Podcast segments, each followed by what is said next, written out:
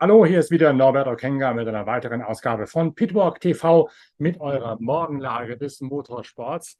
Im Video heute mal in Gelb statt der üblichen Pitwalk-Dienstkleidung und dem Podcast zum Hören auf die Ohren gibt es uns natürlich auch in bewährter Form noch einmal als Solo-Show, ehe es dann nächste Woche wieder losgeht mit den großen Gesprächsrunden, mit den Expertengipfeln und auch mit der Einbindung von den Aktiven in den Motorsport. Das Thema des heutigen Tages lautet zum einen natürlich das Warten auf die nächste Ausgabe unserer Zeitschrift Pitwalk. Morgen müssten die Exemplare bei uns im Verlag ankommen und dann gibt es auch gleichzeitig den Versand an alle Abonnenten und Vorabbesteller von Ausgabe Nummer 71 mit dem großen Themenschwerpunkt Rallye Dakar, Formel 1 und Sportwagen Langstreckensport, dort spezifisch die LMDH-Fahrzeuggattung. Bei uns gilt natürlich das alte Motto, schlafen können wir, wenn wir tot sind und wir arbeiten permanent weiter, selbst und ständig. Darum bin ich selbstständig. Genau das passiert gerade und darum auch dieses gelbe Shirt hier. Wir arbeiten an der nächsten Ausgabe unserer Zeitschrift Pitwalk, während wir aufs aktuelle Heft warten. Und ihr könnt ja mal auf YouTube unten in die Kommentare reinschreiben, wenn euch auffällt oder wenn ihr wisst, was es mit dieser gelben Kleidung auf sich hat. Sie passt nämlich zu einem der Kernthemen der kommenden Ausgabe, die Anfang Mai erscheinen wird, also dem Heft nach Ausgabe 71, dem jetzigen. Wenn ihr wisst, was es mit den gelben Leibchen auf sich hat, wo sie herkommen und wer sie sonst normalerweise trägt, wenn nicht gerade ein Chefredakteur auf Irrwegen. Dann schreibt es gerne unten in die Kommentare rein und vielleicht lassen wir uns dann ja was Schönes einfallen für all diejenigen, die eine richtige Antwort auf Lager gehabt haben.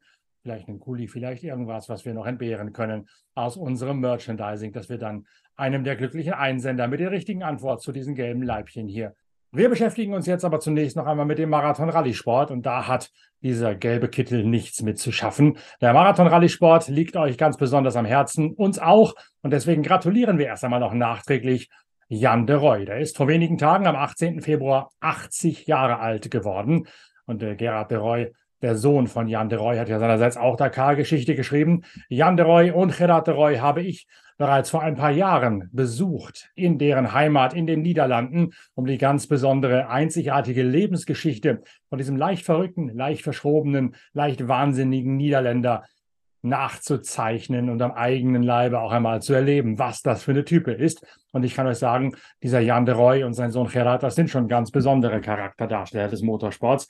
In einer alten Ausgabe von Pitwalk gibt es noch das Porträt, das ich da über fast 20 Seiten gezeichnet habe, mit Einblicken in deren Werkstatt, in deren Leben und in die Historie von Jan de Roy und Gerard de Roy, seinem Sohn, bei der Rallye Dakar. Das Heft lohnt sich mit Sicherheit für jeden, der sich mit dem Marathon-Rallye-Sport beschäftigen mag. Genauso wie auch die nächste Ausgabe, Heft Nummer 71, auf die wir jetzt erst einmal schnell hinweisen.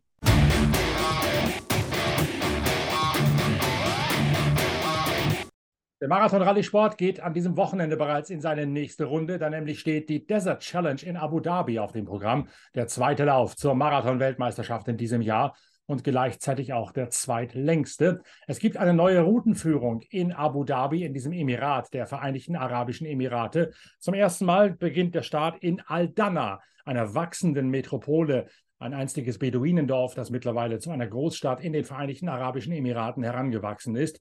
Und dann geht es weiter in westlicher Richtung in die Wüste von Al-Dafra mit der berühmten Oase Liva, dort wo schon so oft Marathon-Rallye Geschichte geschrieben worden ist. Wir werden von Pitwalk TV, also auf dem YouTube-Channel unserer Zeitschrift Pitwalk, die Abu Dhabi Desert Challenge aktuell mit Zusammenfassungen kommentiert von mir, Norbert Okenga, täglich verfolgen, sodass ihr auch ohne Fernsehzeiten nichts von der Marathon-Rallye vom zweiten Durchgang der WM in Abu Dhabi verpassen müsst. Aus deutscher Sicht ist bei den Motorrädern lediglich Sebastian Bühler mit am Start, der Ratinger auf seiner Hero. Matthias Walkner, der zweite deutschsprachige, der Österreicher aus Kuchel, kuriert immer noch seinen schweren Sturz aus, ist momentan auf Rea in Thalgau. Sein Name steht zwar in der Entry-List, also in der Nennliste drin. Matthias Walkner wird aber die Desert Challenge nicht bestreiten. Ich habe ihn extra heute Morgen nochmal gefragt, um euch mit den aktuellen Nachrichten dort aus Österreich versorgen zu können. Walkner also nach seiner Rückenstauchung immer noch in Reha bei Red Bull in Thalgau in der Salzburger Seenlandschaft. Aus der Automobilsicht, in deutschsprachiger Hinsicht interessant, ist, dass Yazid al-Raji, der Sportler des Jahres in Saudi-Arabien gerade geworden ist, dass dieser Yazid al-Raji wieder einen deutschen Beifahrer hat, mit dem er von 2014 bis 2019 schon mal unterwegs gewesen ist, nämlich Timo Gottschalk.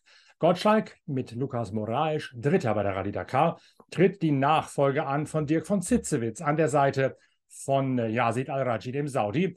Und damit ist Gottschalk quasi die Krankheitsvertretung der Krankheitsvertretung.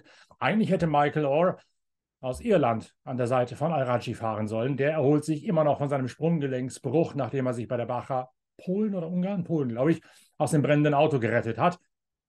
Dirk von Sitzewitz ist dann die Dakar mitgefahren, nachdem er früher schon mit Al-Raji unterwegs gewesen ist. Von Sitzewitz hat sich bei einer harten Landung bei der Dakar allerdings auch einen Rückenwirbel gebrochen, sodass Yasil Al-Raji sich jetzt auf die Dienste von Timo Gottschalk, dem Neubrandenburger aus der Nähe, dem Brandenburger aus der Nähe von Neuruppin, wieder besonnen hat. Da werden wir natürlich ein waches Auge drauf halten, sowohl auf Gottschalk und Al-Raji bei den Autos, als auch auf Bühler bei den Motorrädern. Al-Raji und Gottschalk gehören auf jeden Fall mit zum Favoritenkreis. Sebastian Löb und Gilda Chichery werden die Farben von ProDrive vertreten. Nasser Alatia ist wie üblich die Speerspitze von Toyota, dessen Hilux von Overdrive eingesetzt wird. Das Hallspeed-Team mit Henk Lateran und Genil de Villiers ist nicht am Start. Die konzentrieren sich auf die heimische südafrikanische Offroad-Meisterschaft. Was das gebracht hat, was gerade die Arbeit in Südafrika gebracht hat, das habt ihr ja in der aktuellen Ausgabe der Zeitschrift Pitwalk, die eben am Samstag zu allen Abonnenten kommt, noch einmal schwarz auf weiß vor euch, denn da gibt es die große Enthüllungs- und Investigativgeschichte, wie Hallspeed Toyota es schaffen konnte, in der geheimen, abgeschotteten Welt von Südafrika und Namibia den Hilux so weiterzuentwickeln, dass die Audi trotz vermeintlicher Überlegenheit letztlich keine Chance gehabt haben und von Hallspeed Toyota in brutale Fehler gehetzt worden sind. Das ist eine Geschichte, die man sicher auch bei Audi sehr genau lesen wird und die ich auch euch wärmstens ans Herz lege. Denn aus der Sichtwarte, aus der Facette ist die Rallye Dakar in diesem Jahr bis jetzt noch überhaupt nirgends beleuchtet worden.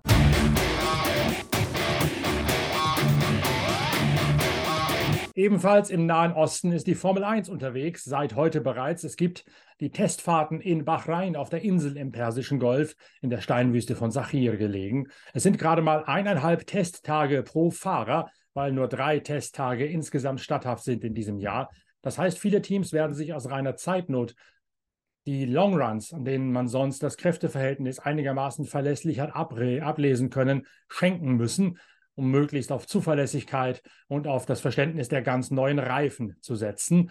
Die neuen Reifen werden ja in Bahrain beim Grand Prix zum ersten Mal zum Einsatz kommen. Da ist jene Mischung bereits nominiert vom Einheitsreifenlieferanten Pirelli, die jetzt auch in Bahrain erstmals getestet wird und die ganz neu ist in diesem Jahr. Das heißt, es gibt in Bahrain viel zu tun für die Fahrer, viel zu tun in extrem komprimierter Zeit von gerade mal drei Tagen.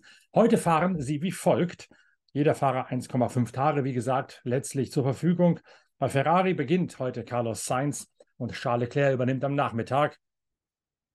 Bei Aston Martin ist Felipe Drugovic als Krankheitsvertretung für den vom Rad gefallenen Lance Stroll unterwegs. Nachmittags wird Fernando Alonso übernehmen. Bei Red Bull gibt es die Feuertaufe des ganz neuen Wagens. Max Verstappen, der Weltmeister, fährt den RB19 zum allerersten Mal heute, den ganzen Tag über. George Russell übergibt vormittags dann für den Nachmittag an Lewis Hamilton bei Mercedes. Oscar Piastri aus Australien, der umstrittene Neuzugang, ist morgens im McLaren zugange, übergibt dann nachmittags an Lando Norris. Bei Haas ist Rückkehrer und Superersatzmann Nico Hülkenberg morgens am Volant. Nachmittags kommt der zweite Rückkehrer Kevin Magnussen, der Mick Schumacher letztes Jahr so alt aussehen hat lassen. Und als letztes wichtiges Team sei noch die Fahrerpaarung bei Williams benannt. Alexander Albon der Engländer mit thailändischen Wurzeln ist morgens dran, nachmittags Logan Sargent, der neue P-Fahrer aus den Vereinigten Staaten, der den Williams fahren wird. Wir sind morgen früh wieder da mit der nächsten Morgenlage des Motorsports bevor dann die neue Ausgabe der Zeitschrift Pitwalk auf den Weg zu den Abonnenten geht.